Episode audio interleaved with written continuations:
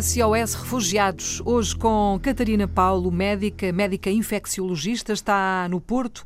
É a partir dos estúdios do Porto da Antena 1 que estamos a conversar. Olá, Catarina, boa tarde. Olá, boa tarde. Mais uma vez, mais uma semana.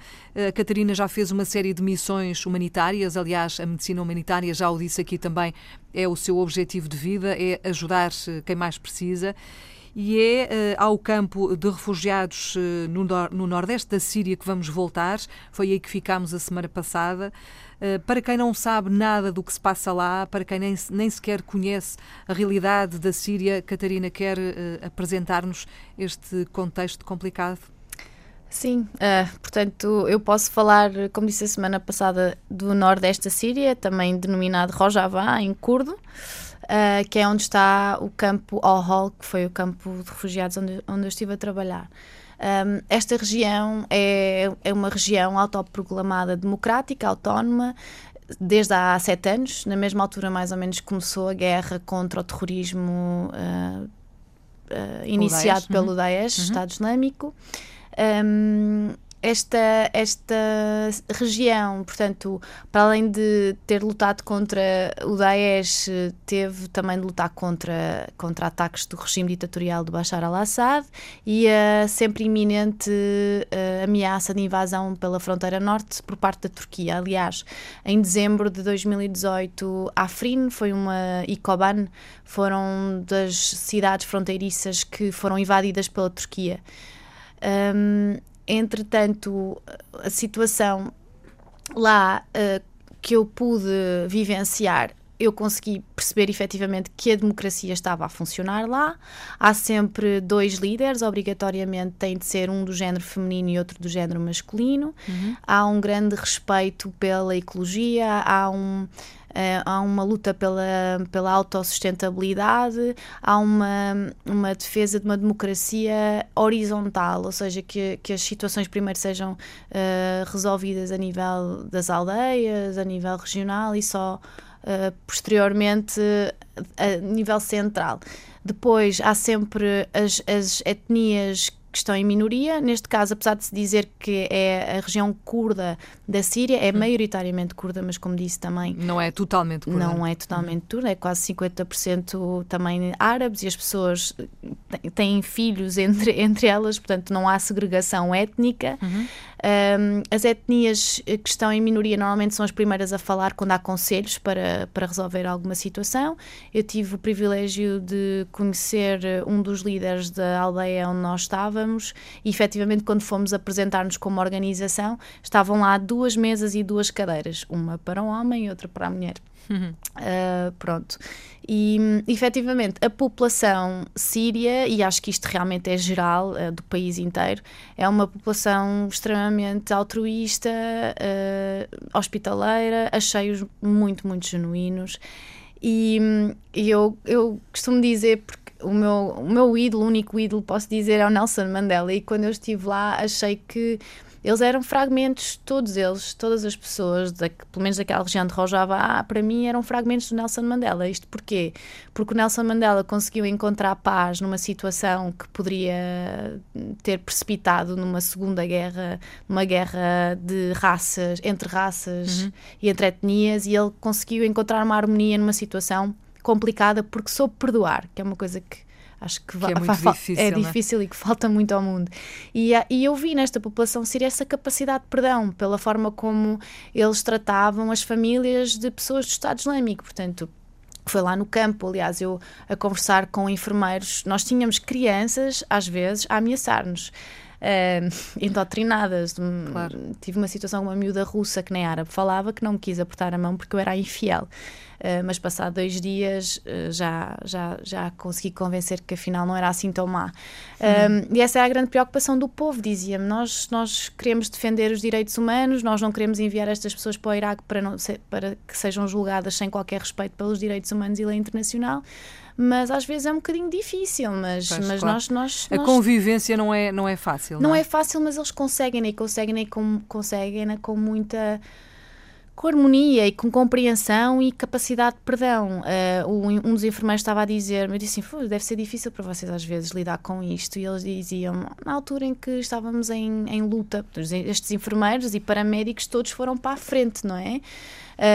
Nós, na altura em que tínhamos o hospital cheio de, de queimados, não é? Consequências das bombas e, da, e das. Um, do, das uh, bullets, está-me a falhar a palavra em português.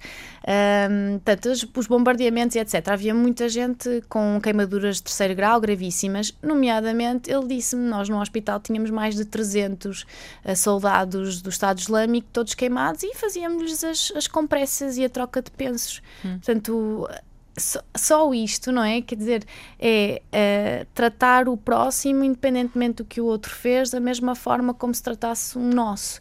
E eu achei isso admirável e eu, ah, eu nunca vi isto de uma forma tão generalizada como vi lá. Hum. E mesmo Uh, nós trabalhávamos em paralelo com uma organização que é a KRC, Kurdish Red Crescent, portanto o equivalente à Cruz Vermelha, e eles trabalham de forma gratuita e estão a tentar, efetivamente, criar um sistema de emergência eh, integrado lá na região. E, e, são os grandes responsáveis pela ajuda médica nestes últimos sete anos eh, na luta contra o Estado Islâmico. Entretanto, oh, Catarina, deixe-me só interromper, Sim. porque entretanto eh, este cenário de aparente tranquilidade, entre Sim. aspas, não é? Porque esta convivência que, apesar de não ser fácil, consegue-se, uhum. entretanto, tudo isto caiu por terra, não é? Sim. A Catarina veio embora e, entretanto, eh, as notícias são da semana passada, portanto, a Catarina já cá estava, uhum. acompanhou a partir de Portugal uh, estes ataques da Turquia. Sim. Uh, e agora pergunto-lhe como é que olha para tudo isto. O que, é que, o que é que pode acontecer, o que é que pode estar a acontecer, o que é que aí vem? Pois, infelizmente, a partir do momento em que o Trump anunciou que ia retirar as, trocas, as tropas americanas, começámos a entrar todos em pânico. E quando eu digo começámos, é porque eu deixei amigos lá. Eu tenho amigos em Rojavá, Nordeste. Uhum. Uh, e há internacionais também lá a trabalhar porque acreditam na luta pela democracia igualdade de género e na, e na luta daquele povo harmonioso. E, hum, e pronto, em 24 horas a Turquia não perdeu tempo e invadiu. E assusta-me, assusta-me porque vejo como o mundo ignora esta situação. Era uma região efetivamente democrática que efetivamente perdeu mais de 11 mil pessoas na luta contra o terrorismo, conseguiu maioritariamente por causa de, das tropas IPG e PJ iraquianas e, e no, no, caso IPG e PJ sírias, conseguiu efetivamente controlar o terrorismo, o Estado Islâmico, foram muito graças a eles, maioria graças a eles, e à morte de muitos deles, e de repente o mundo vira-lhes as costas. Como é que é possível? É que a partir do momento em que isto acontece, parece que vale tudo, vale tudo no mundo, e isto faz, faz, faz muita confusão. E hum, eu acho que nestas alturas é a sociedade civil que se tem de unir e tem de mostrar que não são os governos apenas que têm força. E efetivamente, em muitos países democráticos, é a sociedade que vota e que elege os seus governos, mas como sabemos, há uma grande abstenção às vezes.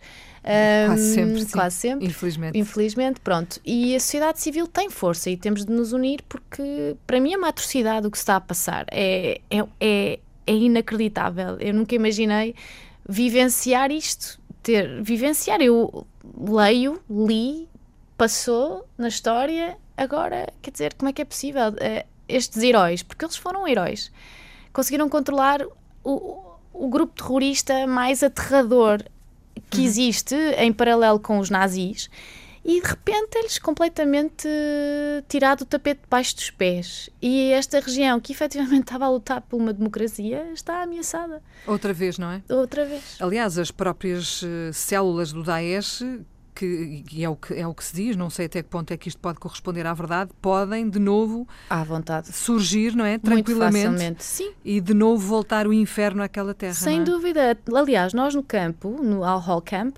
nós, enquanto eu lá estive, nós tivemos sempre situações de segurança complicadas. Nós tínhamos os miúdos a atirarem-nos com, com pedras, havia quem tivesse conseguido criar bandeiras do Estado Islâmico e a içar lá no meio do campo, portanto, as, os militares de APG, EPJ e ASAIS estavam lá dentro. A ASAIS é a polícia militar. Estavam lá dentro tinham de estar sempre atentos para conseguir tirar estes símbolos de, de endoctrinamento do Estado Islâmico.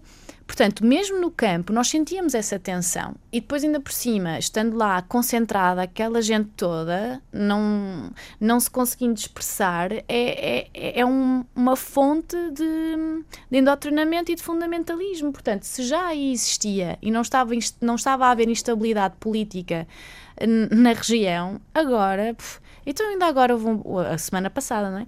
Foi bombardeada uma prisão que tinha não sei quantos militares. Exatamente uhum. e, e Daesh e eles conseguiram fugir. Portanto, estão à solta, não é? Uhum. À solta e muito facilmente. Aliás, eu não sei se posso dizer isto, mas diz que como é que tantos estrangeiros conseguiram entrar na Síria para se juntar ao Estado Islâmico? Muitos deles passaram pela fronteira turca. Portanto, há quem, há quem diga que poderá ter havido uma ajuda até por parte do governo turco a que o Estado Islâmico se instalasse na Síria para criar instabilidade. Portanto, isto é mais uma oportunidade para que a nova instabilidade ocorra. E as pessoas não se podem esquecer que este, este tipo de terrorismo não foi só na Síria, não foi só no Iraque. Aconteceu e... ramificado para o mundo inteiro. Portanto, isto facilmente vai começar a implodir. Um país que já sofreu tanto e que eh, estava uh, aparentemente a viver uma paz. Uh, ainda que por pouco tempo, e há pouco tempo, vai voltar outra vez uh, a viver tempos complicados. Já há relato, obviamente, de muitos mortos, eh, muitos deslocados outra vez, Sim. e portanto é um retrocesso a que não queríamos assistir. Não. Um, Catarina, agradeço muito o facto de ter vindo à Antena 1. Não. Este é um assunto que está na ordem do dia e certamente vamos voltar a falar sobre isto. Agradeço muito o Esperemos seu... que as notícias sejam melhores. Exatamente. E, agradeço muito também o seu contributo, o seu trabalho. Eu sei que vai continuar. Uh, há mais alguma ideia do próximo da próxima missão ou não? Não, agora não. tenho de recalibrar e tenho de lutar por, por mostrar eh, ao resto das pessoas que ainda não conhecem Rojavá o que é Rojavá, o que é o Nordeste Sírio, o que é que é a luta pela democracia e igualdade de género. Muito bem, nós agradecemos. Bom trabalho. Obrigada, obrigada Catarina. Obrigada.